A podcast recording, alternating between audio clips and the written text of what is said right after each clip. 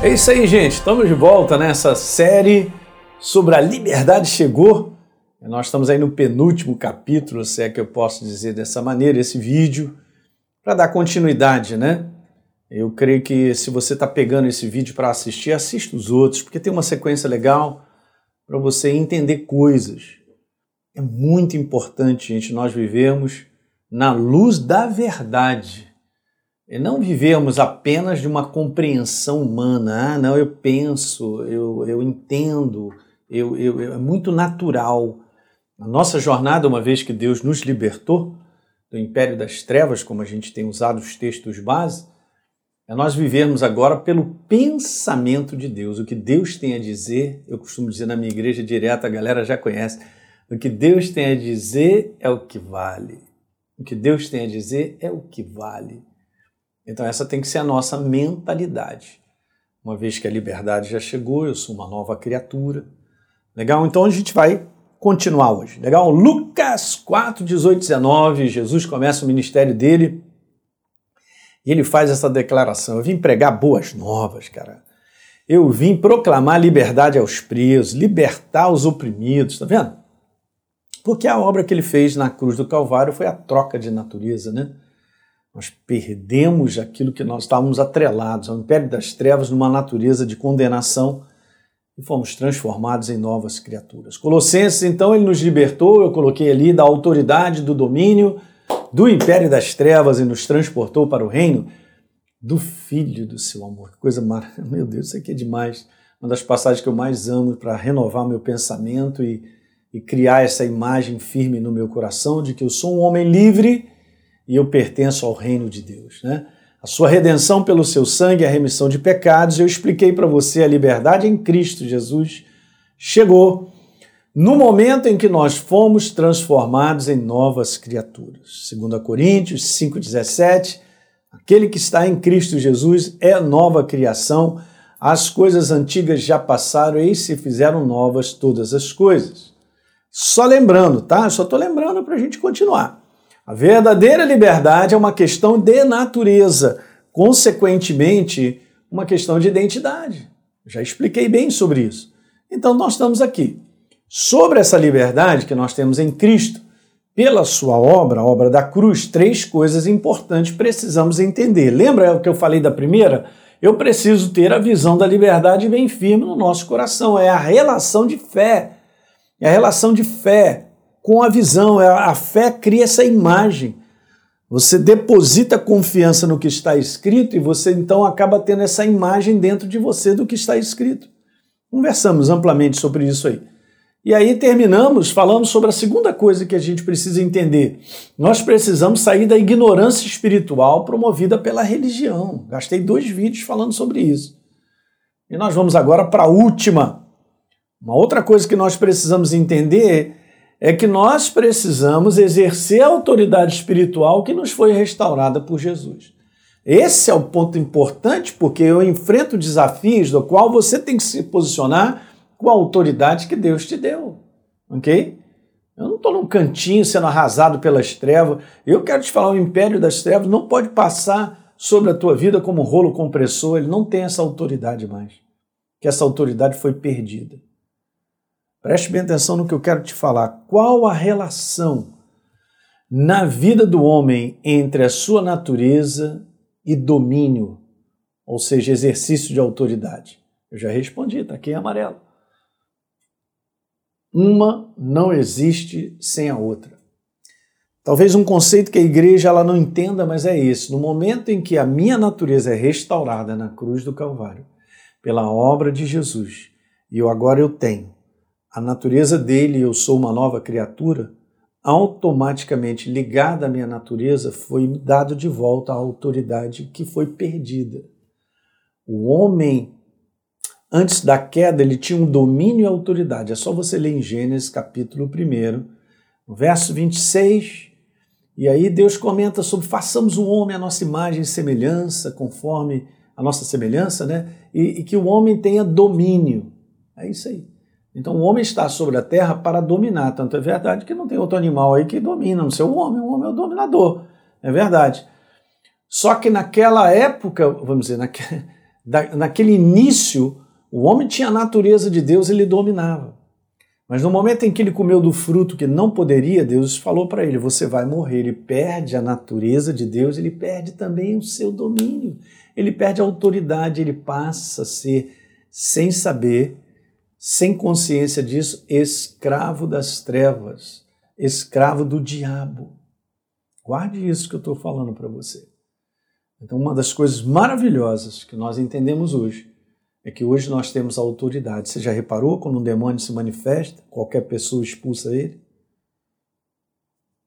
Claro que não, pastor Hélio, eu já vi um demoniado, é um negócio terrível, é mesmo? Legal, mas você sabe que se alguém que é nova criatura em Cristo Jesus chegar lá na autoridade do nome de Jesus, ele tem que ir embora. E ele vai embora. Esse é um detalhe só, gente. Para você entender que no mundo do espírito os demônios sabem quem nós somos. No mundo do espírito, os demônios sabem que a nossa autoridade para viver nesse mundo, para dominar, ela voltou por causa da nossa nova natureza. Certa ocasião, em Atos, tinha lá uns filhos de um, de um não sei se era sacerdote, não lembro bem, mas de um cara que tava, resolveu expulsar um demônio lá. E ele falou: oh, eu, eu, expulso vocês no nome de, de, de Paulo e tal. O espírito né, deve ter feito aquela cara assim, né? E vem com aquela voz toda troncha. Deve ter falado para ele: Ó, oh, rapaz, eu, eu conheço a Jesus, eu conheço o apóstolo Paulo. Olha os demônios falando: Eu conheço Jesus, eu conheço o apóstolo Paulo, mas vocês, quem são? Ih! Aí os caras só faltou falar assim: Deu ruim, tá? O demônio caiu em cima deles, lá quebrou eles todinho. Acho que isso é Atos capítulo 17, depois você dá uma lida lá. Muito interessante nessa declaração do mundo do espírito pelos demônios. Eu sei quem é Paulo. Paulo é uma nova criatura em Cristo Jesus. Então você tem que valorizar quem você é em Cristo Jesus, porque o inferno sabe quem você é. Como é que a gente vai fazer um confronto de domínio e autoridade se eu não sei quem eu sou? Não, pastor, eu sou de Jesus, é só isso que eu sei. É muito pouco, tem que aprender. Você entende? Então, de volta eu tenho a natureza de Deus, de volta então eu tenho domínio. Eu tenho autoridade. A perda do homem, né? A perda de sua natureza, do homem original, o levou a perder a sua autoridade para dominar. Ele ficou debaixo da submissão e da escravidão. A melhor palavra não é submissão, é da escravidão mesmo das trevas. É como o mundo está. O mundo não sabe sobre a verdade, então ele não sabe que é um escravo do diabo, da sua vontade. É por isso que o mundo, em termos do homem vivendo nesse mundo, é só prejuízo, é só derrota. Eh, então você vê isso: prejuízo, derrota, fracasso, morte, destruição. Né? Por quê? Porque o homem está debaixo do domínio e da autoridade do inferno, mas no mundo do Espírito, Jesus já comprou a humanidade. É por isso que a igreja precisa anunciar a verdade libertadora da obra da cruz. Libertadora por natureza, porque dá, traz de volta o domínio e a autoridade. Alto lá, não pode me destruir. Olha, gente, que eu estou falando para vocês. Você tem essa visão clara que você está restaurada a autoridade, não é uma questão de sentir, ah, pastor, eu não sinto, não é para sentir, é para crer. Se eu sou uma nova criatura, eu tenho autoridade. É só isso. Então, enquanto o homem se mantivesse com a natureza de Deus, falando lá de Adão, se ele, se, se ele continuasse com a natureza, em obediência, obviamente, ao que Deus havia pedido, o domínio, a autoridade estava nas suas mãos. Isso aí, mas perdeu. Perdeu a sua natureza, perdeu a autoridade. Gente, uma das passagens mais clássicas é essa que eu quero ler contigo. De Lucas, no capítulo 4, no verso 5, quando Jesus vai para a tentação no deserto, está escrito: Então o diabo levou Jesus para um lugar mais alto e por um instante lhe mostrou todos os reinos do mundo. Olha só como é que está escrito. E aí, olha a declaração que ele fala agora, ó e disse para ele: Olha, Jesus, eu vou te dar.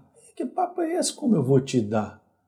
Ah, se tudo pertence ao homem e o domínio foi dado para o homem, mas veja, olha como ele fala: Eu lhe darei todo esse poder e a glória desses reinos, porque isso me foi entregue. E posso dar quem eu quiser. Na verdade, quando Adão come do fruto e perde a natureza de Deus, ele perde a autoridade e o domínio e ele entrega sem saber para Satanás. Então, Satanás se tornou o Deus desse mundo, o governador, o dominador sobre a vida do homem. Daí Jesus, daí Satanás poder dizer isso para Jesus: Eu te dou, porque me foi entregue. Então ele está falando a verdade, por incrível que pareça, ele está falando a verdade. Mas Jesus ainda não tinha vencido na cruz do Calvário, óbvio, né? Legal, então ele está falando, Jesus, ah, tu prostrado aí me adorar, eu vou te dar tudo isso aí, porque isso aí foi me entregue.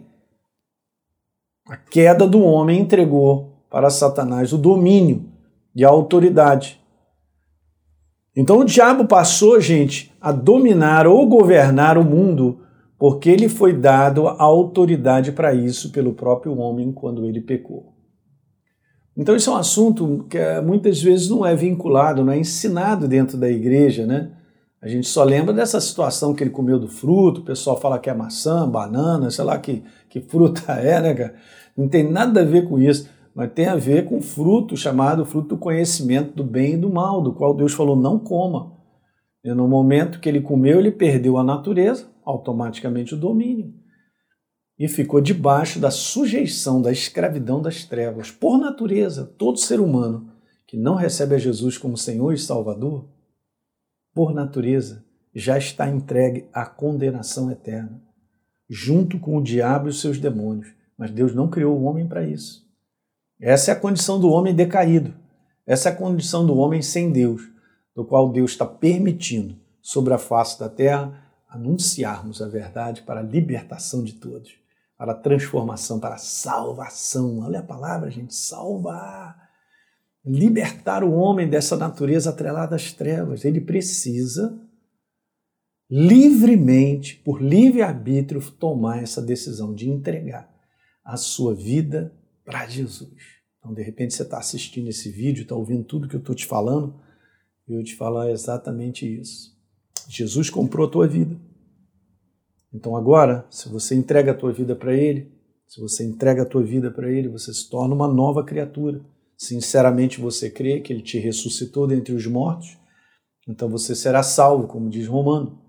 E daí você se torna uma nova criatura, a autoridade volta para tua mão, não tem para tua mão, você não tem mais nada a ver com as trevas, a tua natureza agora é do céu. A tua natureza agora te leva para a casa do Pai e não para a condenação eterna. Então entrega a tua vida de sincera para Ele e você verá a transformação na tua vida. Beleza? É isso aí. Eu vou continuar daqui para a gente terminar o último vídeo, ainda falando um pouquinho mais sobre essa questão de reinar sobre a face da terra. Legal, gente? Ó, compartilhe com seus amigos. É muito importante você compartilhar com eles aí é, para ajudá-los a conhecer, né? Vamos sair da ignorância espiritual que eu falei sobre, sobre isso nos vídeos passados. Um grande abraço, a gente se vê no último vídeo. Tchau, tchau.